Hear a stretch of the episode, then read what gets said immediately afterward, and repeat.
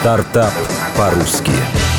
Из сапожника фермеры или новый вид социального предпринимательства.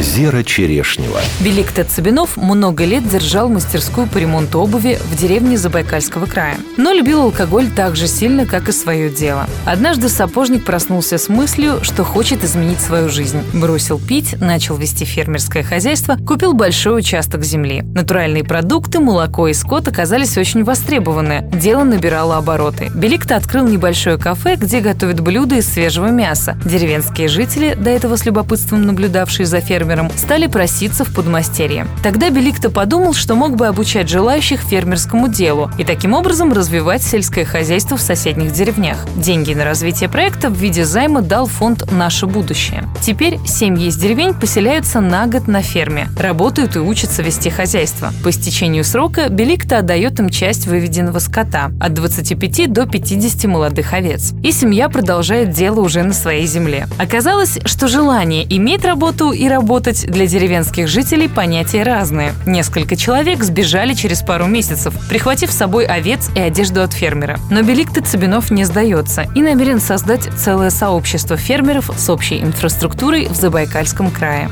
фермеры разрознены. Без кооперации фермеров в одиночку, наверное, сейчас будет тяжело выжить. Нужно, чтобы они кооперировали. Секрет успеха. Фермерство – новый тренд в сельском хозяйстве. Социальное предпринимательство только зарождается, но уже получает поддержку со стороны частных и государственных фондов. Цифры. Первые вложения на покупку земли и скота составили миллион рублей. Займ частного фонда на дальнейшее развитие проекта – 3 миллиона. Сейчас в хозяйстве у фермера 27 коров, 25 телят, 264 овцы с десяток гусей и свиней. Стартап по-русски